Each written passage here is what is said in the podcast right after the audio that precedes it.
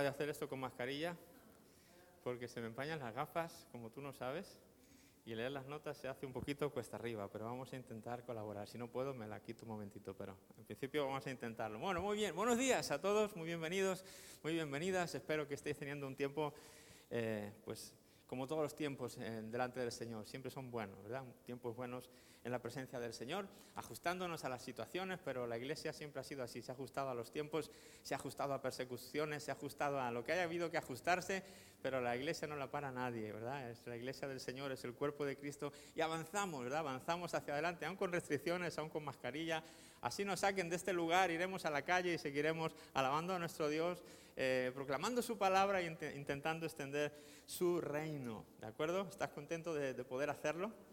Ah, tengo un pequeño testimonio. Hablábamos este domingo, este martes con David y nos comentó algo que me impresionó. Hablando de todo esto de la música, ¿verdad? De, los instrumentos, cómo a veces llegamos a depender de cosas que, eh, que tampoco son eh, imprescindibles para alabar a Dios. ¿no? Dice que él fue a una iglesia, sabéis que él está en Egipto haciendo su programa de, sus prácticas de, programa de misiones que ha ido a hacer. Y fueron a una iglesia, una iglesia muy humilde en algún lugar de Egipto.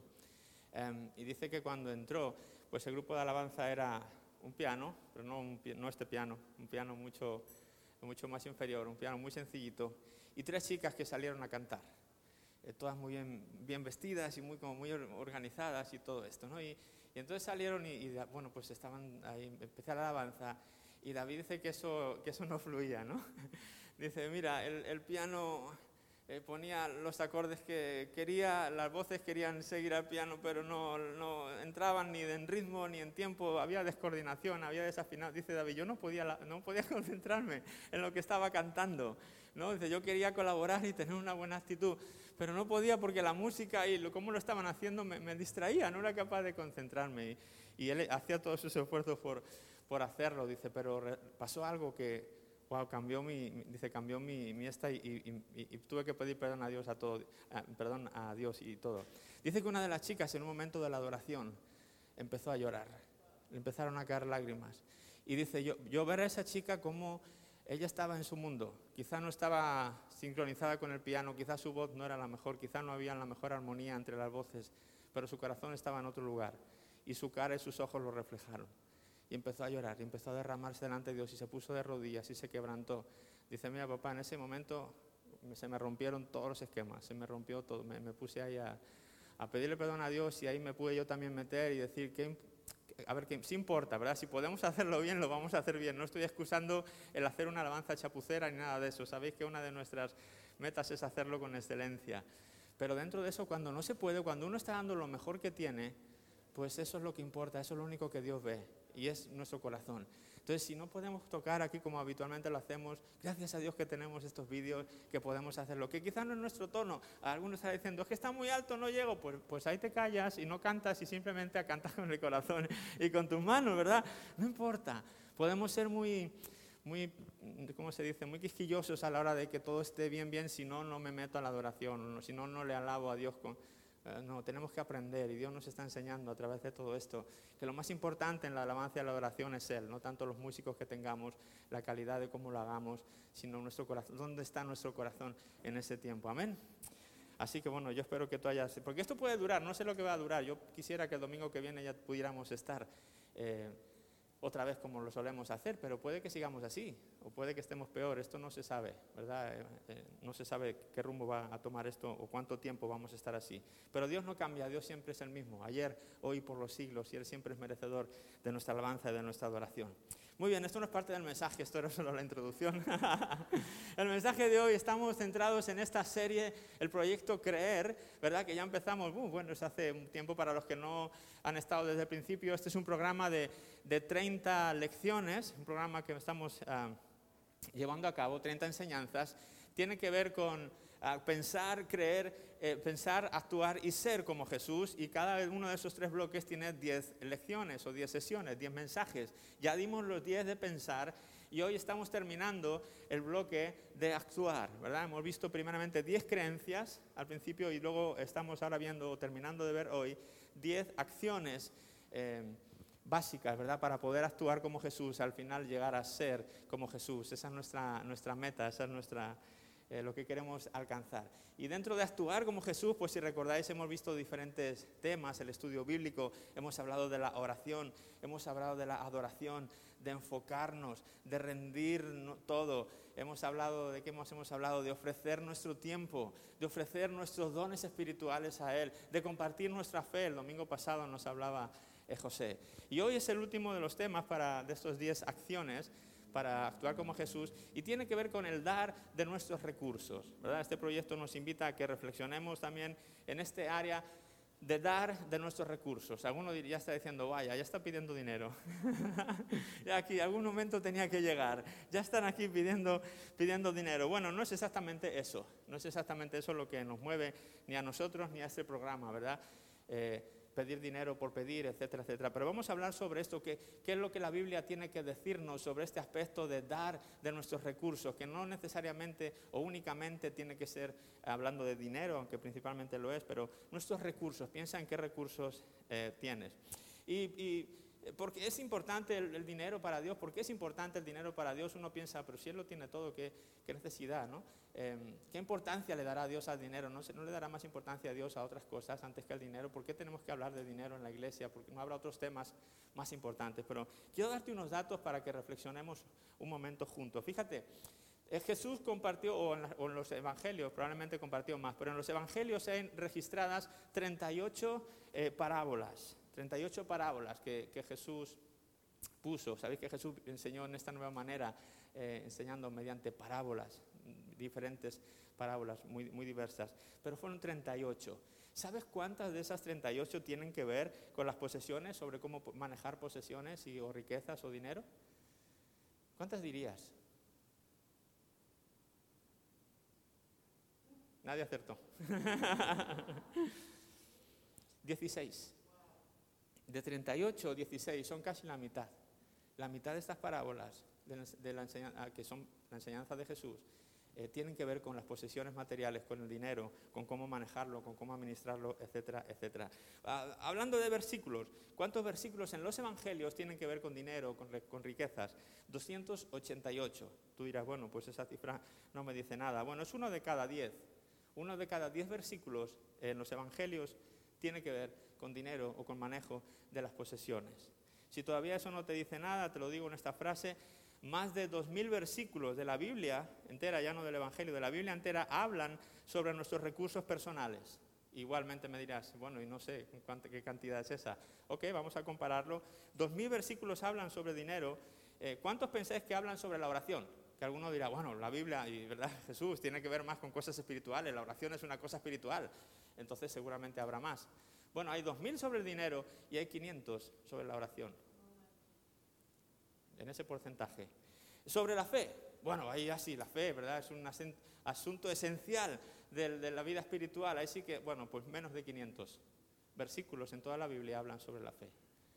Entonces, de alguna manera, la Biblia dedica una cantidad considerable de tiempo a hablar o a tratar sobre este tema.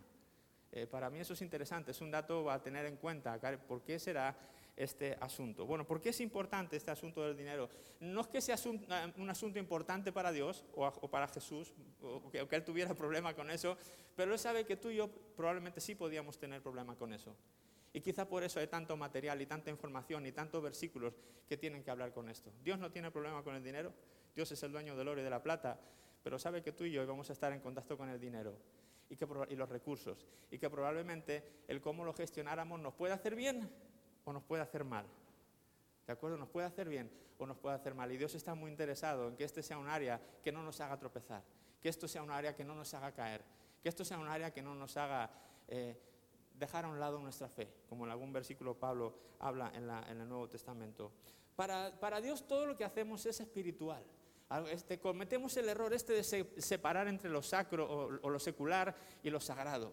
Lo secular y lo, y, lo espiritual, ¿verdad? Pero para Dios todo lo que hacemos tú y yo es espiritual.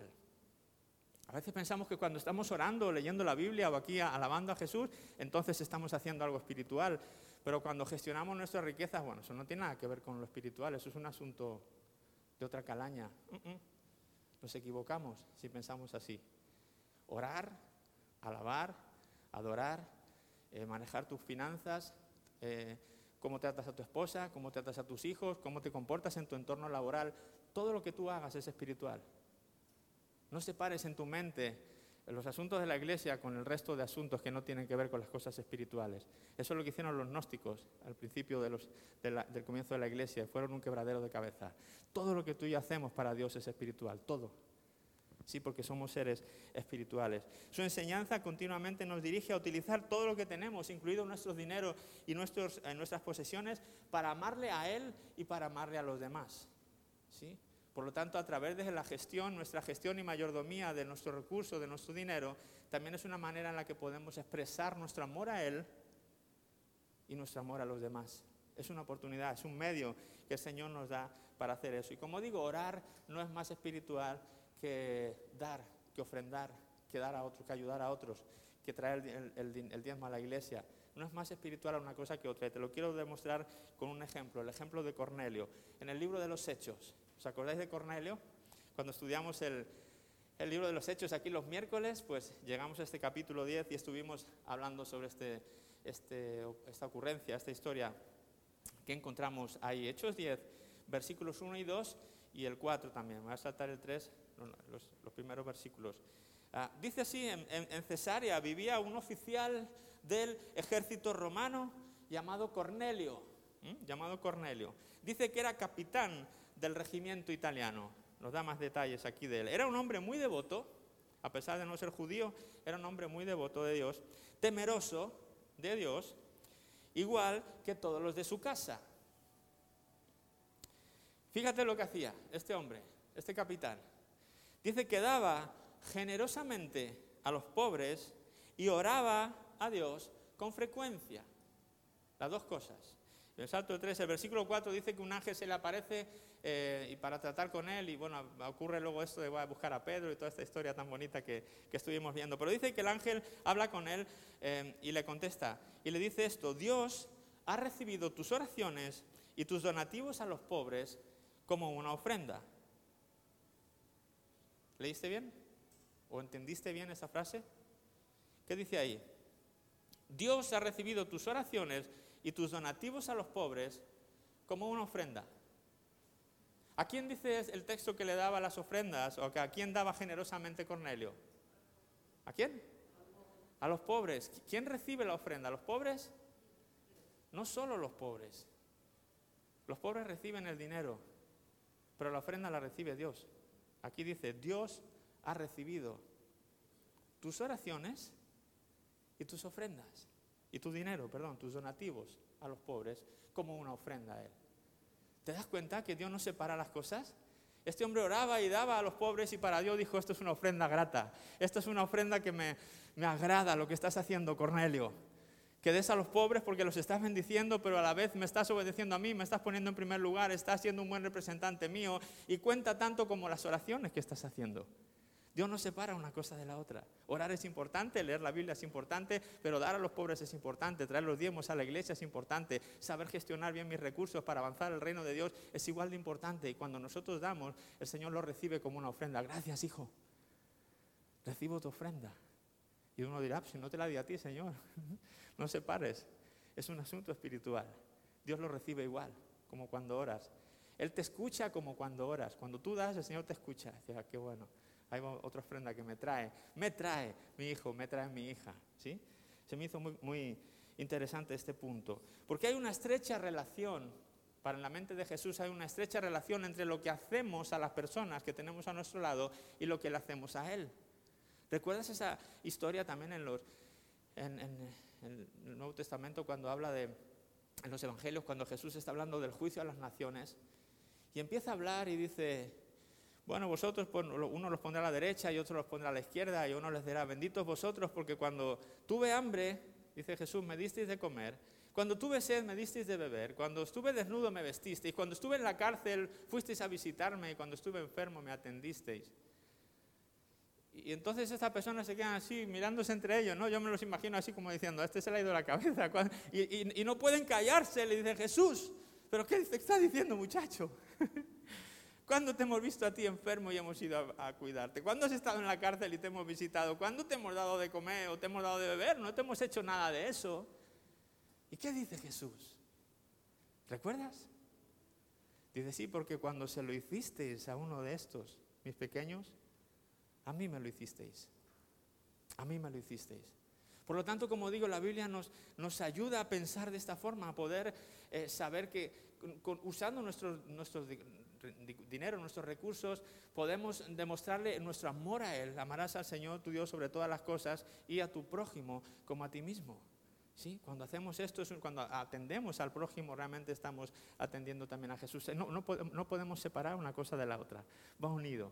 Si hay una estrecha relación entre lo que hacemos aquí en la tierra y lo que hacemos en el cielo, entre los planos horizontales y verticales.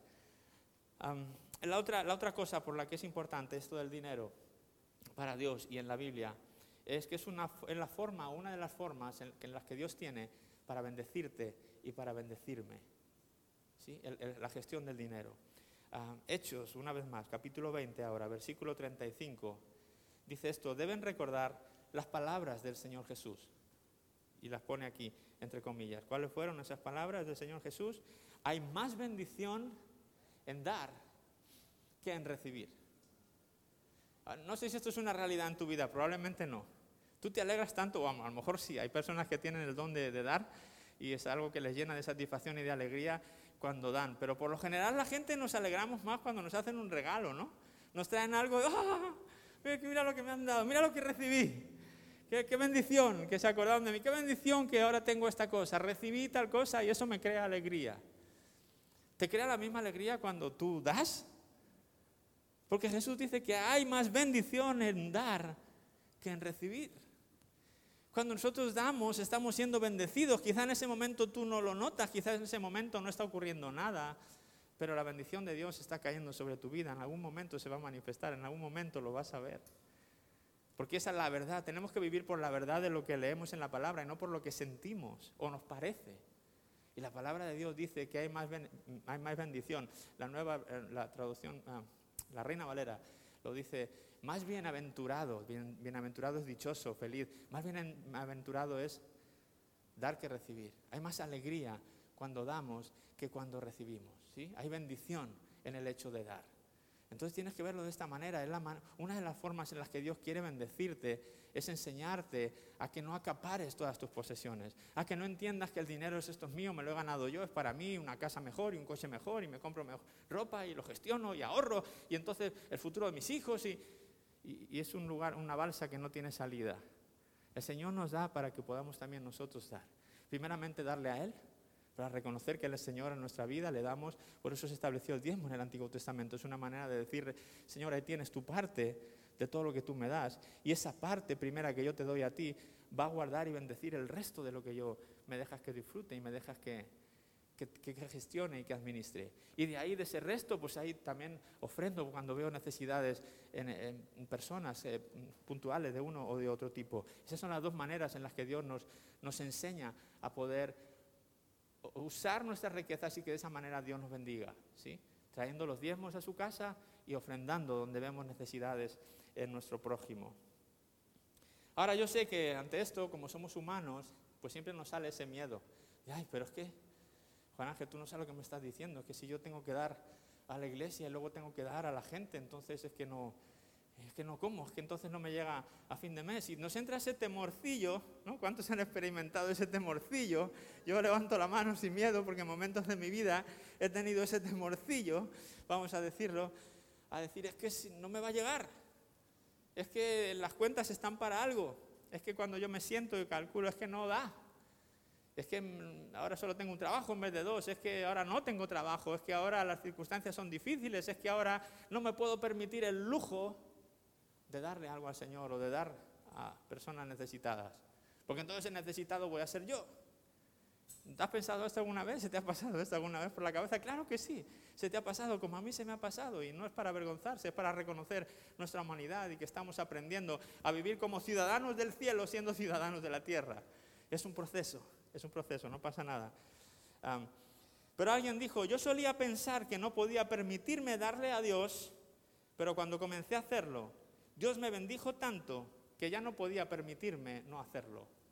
Te repito esta frase otra vez. Alguien dijo, yo solía pensar que no podía permitirme darle a Dios, pero cuando comencé a hacerlo, Dios me bendijo tanto que ya no podía permitirme no hacerlo.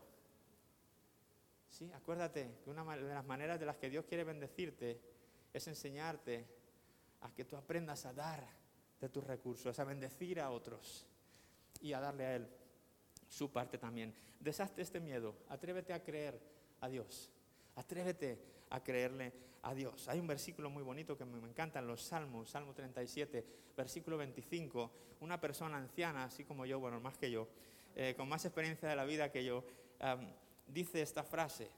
Una vez fui joven, Él, era anciano, yo todavía soy joven. Él dice una vez, fui, una vez fui joven, dice, ahora soy anciano.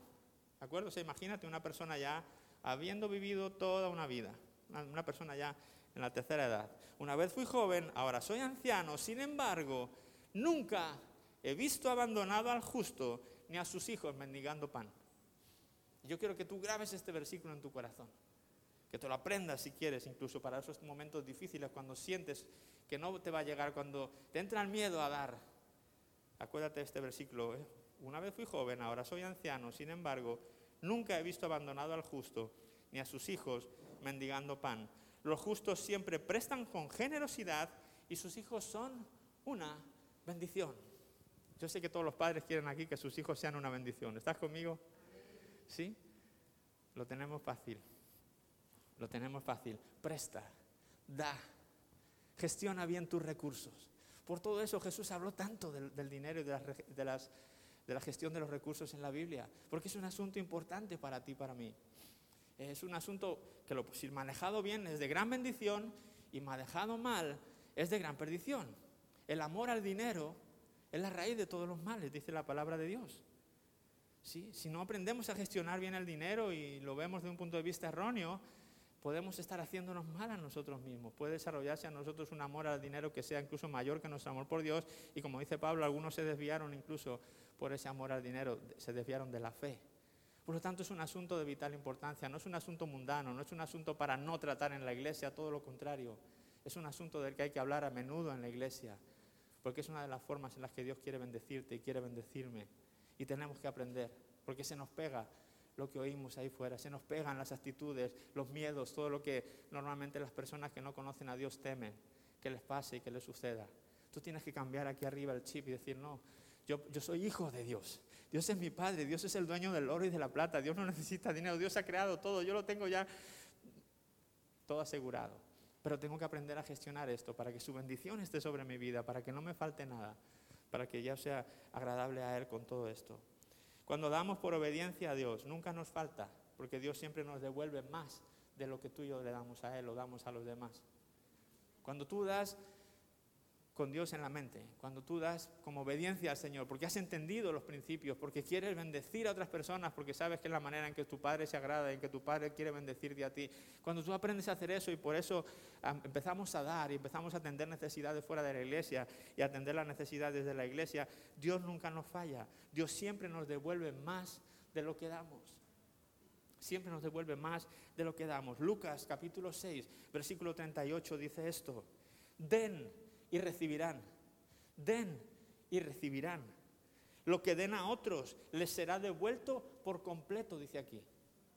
Apretado, sacudido, para que haya lugar para más. ¿Has visto como cuando quieres llegar a, cuando quieres llenar algo que te interesa lo que ese, bien que tú tienes y, quieres llenarlo bien y lo estás metiendo, imagínate, en un saco, ¿qué haces? Espera, espera, que cabe más. ¿Verdad? Lo remueves ahí, lo empujas. Espera, ahora eh, sigue echando, sigue. Espera, espera, que lo remueve, ¿verdad? Y este es el cuadro que está dibujando aquí. Den y recibirán, lo que den a otros les será devuelto por completo, apretado, sacudido, para que haya lugar para más, desbordante y derramado sobre el regazo. Es así como que, Mira, tú das un poquito y el Señor te da así, que no puedes con ello. Porque Dios es un Dios generoso. Como Cornelio dice que daba generosamente a los pobres. Si Él Dios es un Dios de escasez, Él no quiere que tú des las miserias. Sí, porque Él no da así. Él cuando dio lo, dio, lo mejor, dio su único hijo, Él nos ha dado todo. La cantidad que den determinará la cantidad que recibirán a cambio, dice aquí. La cantidad que den determinará, lo que vais a recibir a cambio. Sí, así que la Biblia nos enseña a dar. Algunos dicen, bueno, espera que tenga más y ya doy. Es que no funciona así. Es que no es recibe y entonces das. El mandato es da. Tengas o no tengas. Te vaya bien, te vaya mal, te vaya mejor te vaya peor. Da. Aprende a ser un dador. Da. Y cuando tú das, el Señor ve eso y bendice y te da más y te devuelve más de lo que tú habías dado. Y empiezas a coger el gustillo a esto y decir, wow, y ya no recibes más para tú tener más, recibes más para decir, ahora puedo ayudar a más gente, ahora puedo dar todavía más, ahora sí puedo seguir dando más. Y el Señor sigue bendiciéndote y esto es un ciclo, la pescadilla que se muerde la cola y ya no para. Pero comienza con dar, no comienza con espera que yo tenga y entonces daré. ¿Cuánto y cómo dar? ¿Cuánto damos? ¿Cómo damos? Son dos eh, preguntas muy interesantes. Si me preguntas cuánto hay que dar, pues yo, yo te hago otra respuesta. ¿Cuánto quieres recibir? ¿Cuánto quieres recibir? En base a lo que quieras recibir, así da. No hay una ah, cantidad, por así decirlo. Mira este versículo. Segunda de Corintios 9, versículo 7. Cada uno debe decidir en su corazón cuánto dar. Yo no te voy a decir de aquí tienes que dar esto, tienes que dar aquello. Tú tienes que decidir. Cada uno tiene que decidir. Tenemos que decidir en nuestro corazón cuánto dar. Esa es la cantidad. Y en cuanto al cómo dar, no den de mala gana ni bajo presión, porque Dios ama a la persona que da con alegría. Factor muy importante. Sí, o sea que aquí este versículo, el apóstol Pablo nos habla también de los recursos, del dar, y nos dice que, bueno, que tú des como en tu corazón eh, sientas dar y que cuides un poco tu actitud. ¿De acuerdo? No hay un porcentaje en el Nuevo Testamento sobre cuánto se tiene que dar cuando uno conoce a Dios. Eh, sí se hizo en el Antiguo Testamento. En el Antiguo Testamento regía el, principio del diezmo, que era la décima parte de los ingresos. Era algo que había que apartar para Dios. La, la primera décima parte de todo se apartaba para Dios y era algo sagrado que había que hacer. El Nuevo Testamento no, nos habla de que tenga que seguir siendo así de estricta la práctica, pero sí es una manera como una buena referencia para nosotros. Y por eso eh, desde entonces las iglesias del Nuevo Testamento también han tomado como esa, eh, pues ese baremo, ese porcentaje de decir, bueno, pues vamos a seguir haciendo esto del, del 10%, ¿verdad? El primer 10% de todo lo que yo ingreso, esto es para Dios, esto es algo reservado este, para Dios. ¿Para qué? Para que el otro 90% que yo me quedo, pues sea protegido, por así decirlo, sea bendecido y yo pueda seguir gestionando bien eh, mis recursos. Pero no hay, no hay establecido esta cantidad. Puede ser el 20, puede ser el 30. Yo he conocido a personas que llegaron a dar el 90 y vivir con el 10, porque el 10 les era suficiente para vivir. Si tú dirás, claro, porque tienen mucho. Bueno, a lo mejor tienen mucho porque entendieron estos principios y empezaron a dar cuando tenían poco. Sí, porque Dios te va a bendecir cuando tú das. Y sabéis que yo no soy de, eh, no somos una iglesia que predique de la prosperidad ni nada de estas cosas. Hay iglesias que se han desequilibrado y desbalanceado mucho en esta área y todo es dinero y todo es dame, más y dame más y Dios te va a bendecir si das y no te bendices si no das. No, creo que sea esa tampoco la línea, creo que eso es un extremo. Pero sí hay cierta verdad en eso por los versículos eh, que estamos viendo. Así que, pero no debe ser algo rígido. Si tú sientes en tu corazón dar un 20%, dar un 30%, dar un, un 15%, dar un 7%, es igual, no es algo condenatorio, no es que si no das el 10 estás mal, no, no estás mal. Este, tú lo que decidas en tu corazón hacer, eso está bien, Dios lo va a respetar, pero tú vas a recoger o vas a recibir en base a lo que das también. Yo digo que cuando damos para Dios realmente es una siembra, no es otra cosa, no es un gasto. Tú tienes que verlo como una siembra. Cuando das para Dios, lo que estás dando realmente lo estás plantando en la tierra. Y cuando tú vas a, a recoger la cosecha, no recoges lo que plantaste, recoges mucho más, ¿verdad? Ahora, el que plantó una semilla, pues recoge en base a una semilla. El que plantó un puñado de semillas, recogerá en base a un puñado de semillas. Y el que plantó un camión de semillas, pues necesita contratar a gente para poder recoger todo lo que el Señor, esa cosecha, quiere, quiere darle. ¿Cómo dar? Bueno, algunos, algunas personas, algunos eh, cristianos dan y no sienten que Dios se lo devuelve. Dicen, no es que yo he dado tantas veces y no, siento así como que Dios me esté devolviendo como tú dices. Y yo quiero animarte en esto a que consideremos esta otra pregunta, el cómo dar. Porque en la Biblia tan importante como lo que hacemos es cómo lo hacemos. Porque no se trata de reglas, no se trata de, de, preceptos que hay que cumplir de una manera estricta y da igual cómo los hagas. Estamos en la época de la gracia, en la era del amor y las cosas se hacen de corazón, si no mejor no se hacen porque no se trata de hacerlo, se trata también de cómo hacerlo. Y como hemos leído aquí, es tan importante dar como esa actitud a la hora de dar. Y hemos leído aquí en el versículo anterior, cada uno de, debe decidir en su corazón cuánto dar, no den de mala gana ni bajo presión, porque Dios ama a la persona que da con alegría. Así que quizá hay personas que dan y sienten que no reciben nada, porque quizá con su actitud están arruinando la cosecha, porque dan de mala gana, porque dan bajo presión, porque dan para callar su conciencia, porque dan... Mm, toma el vaso, ¿verdad? Señor, otra vez llega la, ofrenda, con lo bien que estábamos cantando, con lo bien que estaba yo adorándote, con lo bien que estaba yo escuchando tu palabra, y ahora otra vez los pesados de, ¡ah, me la ofrenda! la ofrenda otra vez! Todo día con la ofrenda, toma esta monedilla, ¿verdad? Ahora, devuélveme todo lo que te he dado y más, como tú has dicho ahí, apretado, ¿verdad? No, Dios no va a bendecir esa ofrenda, olvídate. Porque Dios ama al dador alegre. Dios ama cuando tú así como cantamos, te necesito, Dios. El tiempo de la ofrenda del Señor, aquí va tu nieto. Dais gracias, Señor, por la bendición de este mes. Gracias que tengo para dar. Gracias que tengo para bendecir con alegría. Esa es la actitud cuando damos. Dar con alegría, no por presión. No des porque yo estoy hablando de esto. ¿Y qué va a pensar Juan Ángel si yo no doy? Y olvídate lo que yo pienso, de lo que el que tienes al lado piensa. Simplemente piensa si quieres agradar a Dios con lo que haces o no. Ese es tu el único pensamiento que debe hacer, debes tener. Y hay un ejemplo muy gráfico de esto, desde muy comienzo en la Biblia, del libro de Génesis. Eh, Caín y Abel, ¿recordáis la historia de Caín y Abel? ¿Verdad? Como Caín mató a Abel y toda esta historia. Ah, pero todo tuvo que ver con una ofrenda. Todo esto tuvo que ver con una, con una ofrenda. Génesis 4, los versículos 4 y 5 son los que quiero leerte. Dice así, Abel, bueno, Dios pidió una ofrenda de cada uno de ellos y les pidió ciertas bases para hacer esta ofrenda, ¿de acuerdo? Dar lo mejor, dar lo que estamos haciendo, buena actitud. Él dice que Abel también presentó una ofrenda y presentó las mejores partes de, algunas, de algunos de los corderos que eran primeras crías de su rebaño. ¿Te das cuenta el, el corazón aquí, la actitud? de, Abel, estaba dando la mejor parte, es así como cuando te ponen así para comer y dice elige y tú estás así, uy, sé que bien se ve, ¿verdad? Y escoges la, es que esa, concretamente es la que, la mejor parte. Entonces, él dice que dio las mejores partes de algunos de los corderos que eran las primeras crías de su rebaño. Sí, él estaba diciendo, Señor, lo mejor de lo mejor, la mejor parte de lo mejor, de lo primero es para ti. Y él quiso dar esa ofrenda como escogida, eh, vemos ahí la actitud de, querer hacerlo bien, de querer agradar a Dios con lo que estaba haciendo. Y él presentó esta ofrenda porque él se dedicaba a la ganadería. Su hermano Caín se dedicaba a la agricultura y dice que el Señor aceptó a Abel y su ofrenda, pero no aceptó a Caín ni a su ofrenda. Y luego después pues pasó lo que pasó, ¿verdad? El Señor le reprende porque hace y al final tiene celos de su hermano y termina matando a su hermano. ¿Sí? Ahora uno dice, pero ¿qué pasó aquí? Dice que Dios no aceptó. ¿Lo ves ahí? Dios no aceptó ni a Caín ni a su ofrenda. ¿Por qué? Porque no siguió los pasos de como Dios había hecho, porque la actitud de su corazón no era la de su hermano. Quizás le, dijo, le puso un tomate pocho, imagínate, ¿qué más da? Si el caso es dar algo, o una lechuga llena de gusanos, o yo no sé qué, qué ofrenda le dio, ¿verdad?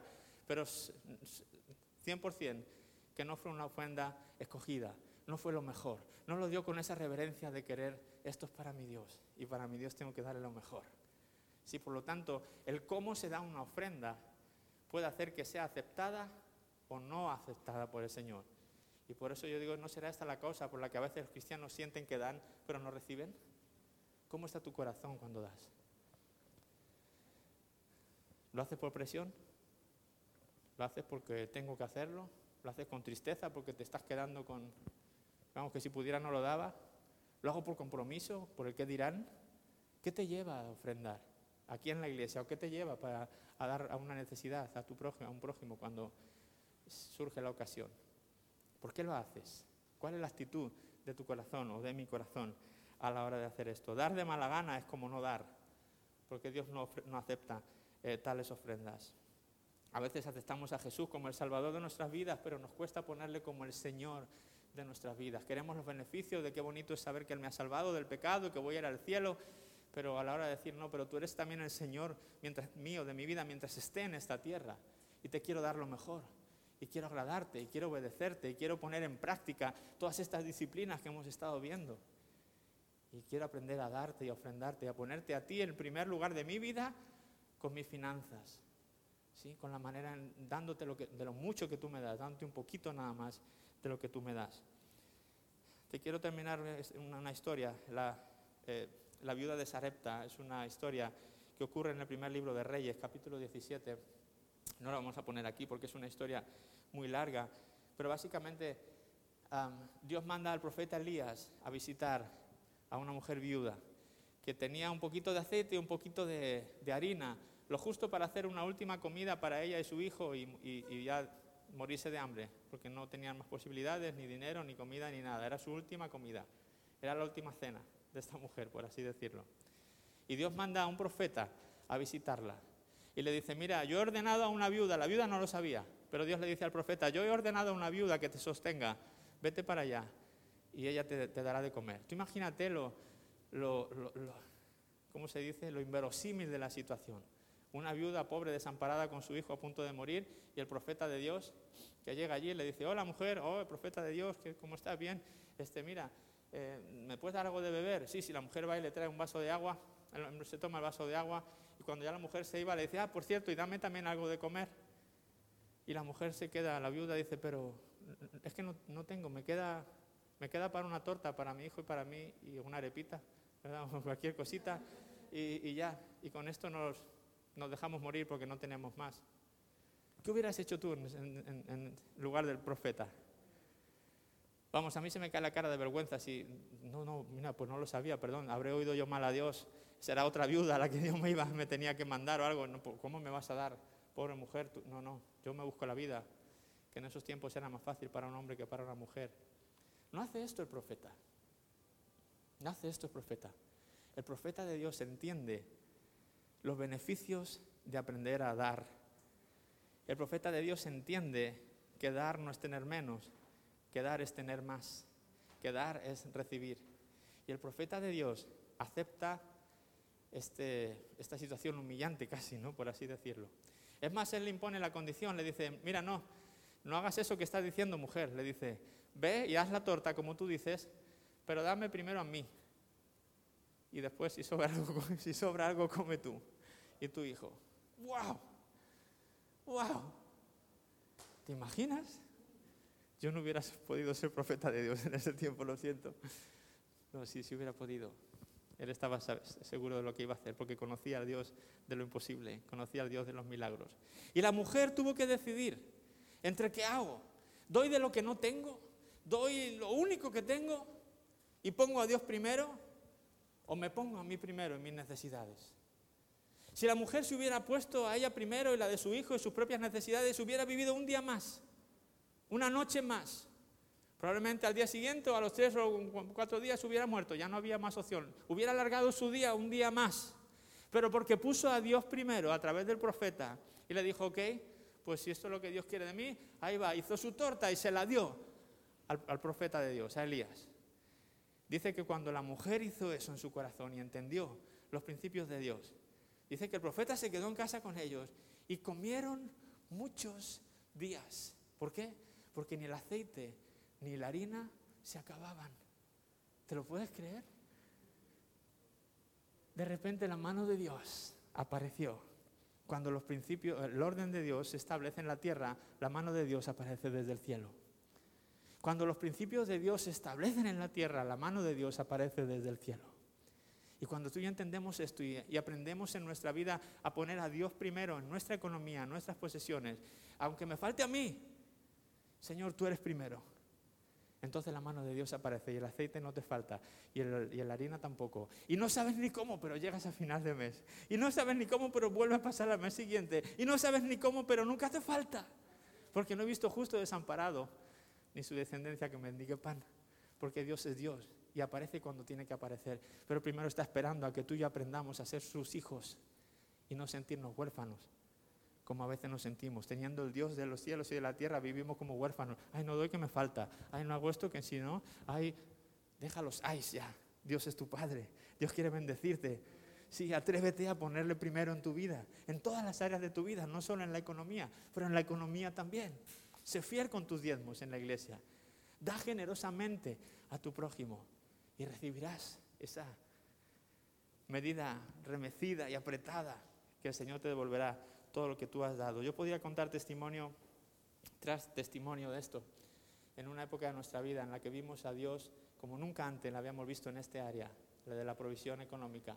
Fue el área más difícil, el tiempo más difícil de nuestras vidas en cuanto a la economía, cuando menos teníamos, pero pudimos experimentar de primera mano estos principios, que cuando somos fieles en darle a Dios, tengamos o no tengamos, Él aparece de las formas que menos te imaginas. Y quizá otro día pueda contaros algún testimonio, pero hoy por hoy yo creo que vamos a dejarlo ah, aquí. Solamente te digo eso, si tú te atreves a obedecer a Dios, el carnero siempre aparece. Estoy pensando ahora en, la historia de Abraham e Isaac. ¿Recordáis? Cuando Abraham e Isaac, el Señor le pide a su único hijo, el hijo de la promesa, y ellos van. Abraham va con su hijo para ofrecerle el sacrificio y suben al monte y llegan allí. El hijo llevaba la leña cargada y lo pone ahí, prepara el altar, prepara la leña. Y el hijo, al ver todo, dice: Papá, oye, veo que tenemos todo: el sacrificio, o sea, perdón, la ofrenda, eh, eh, la leña, este, el altar, lo tenemos todo, pero ¿dónde está la, dónde está la ofrenda que, que vamos a poner? No la veo. ¿Dónde está el cordero? ¿Qué vamos a ofrecer? ¿O la tórtola o el animal que tiene que morir? Y Abraham le dice, tranquilo Isaac, tranquilo hijo. ¿Y qué le dice ahí? Dios proveerá. Yahvé Jireh es uno de los nombres de Dios. Jireh, Dios proveerá. Y cuando dice que en, ese momento no había, cogió a su hijo y le puso encima, y levanta el cuchillo, cuando estaba a punto de, clavarle, la, la, mano de Dios le para del cielo, basta, basta Abraham, ha pasado la prueba, ya está, Solamente quería ver quién era primero en tu corazón. Solamente quería ver si realmente yo era tu Dios, si era el Señor de tu vida o no. Ahora veo que lo soy. Ahora veo que no has rehusado a darme lo único que tenías. Y de repente oyeron movimiento por ahí, en unas zarzas, en un arbusto, en un material que había un cordero, un carnero ahí removiéndose. Dios proveyó el animal. Cogieron al animal, lo pusieron en la ofrenda, lo sacrificaron y todo quedó bien. Quedó bien. ¿Sí? Cuando tú te atreves a poner a Dios primero en tu vida, cuando tú te atreves a ordenar el área de tus recursos, de tus finanzas, eh, aunque parezca que no, aunque tengas que dar lo único que tienes, como en el caso de la viuda, como en el caso de Abraham, Dios siempre provee, porque Él es Dios, ya ve, giré. Ahora sí, nos ponemos, nos ponemos en pie, vamos a, vamos a terminar.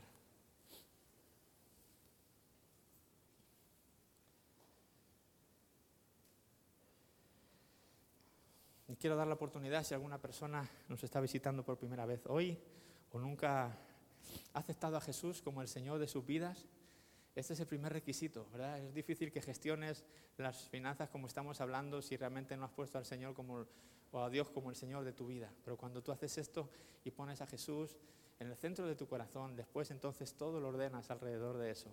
Así que si este mensaje te ha tocado, si tú quieres investigar más, si quieres ser fiel en esto, primero necesitas poner a Jesús en el centro de tu corazón y yo te quiero dar la oportunidad de hacerlo en esta mañana. Voy a hacer una sencilla oración y la puedes repetir después de mí. Vamos a hacerlo todos como iglesia para no dejar a la persona sola, si queréis, y decimos, Señor Jesús, te doy las gracias por morir en la cruz, porque tu sacrificio borró todos mis pecados te recibo en mi corazón. Señor, ahora soy tu hijo. Me arrepiento de mis pecados. Me arrepiento de cómo he vivido hasta ahora. Pero a partir de hoy quiero vivir diferente. Contigo en el centro de mi corazón. Y todo lo demás, incluido mis finanzas, girarán alrededor de ti, Señor. Tú eres el centro. En el nombre de Jesús. Amén. Amén, amén. Si tú has hecho esta oración, Jesús es el centro de tu corazón, eres hijo de Dios. Muchas de las cosas es que tienes herencia en el cielo, tienes vida eterna, pero ahora tienes una nueva vida que vas a empezar a vivir. Y si necesitas más información y quieres hablar más de esto, pues puedes hablar al final ahora conmigo. Si estás aquí por primera vez también, no te vayas rápido porque te van a dar un pequeño obsequio por habernos visitado. Y bueno, pues este, yo no tengo nada más, pero Ana, si quieres pasar aquí adelante.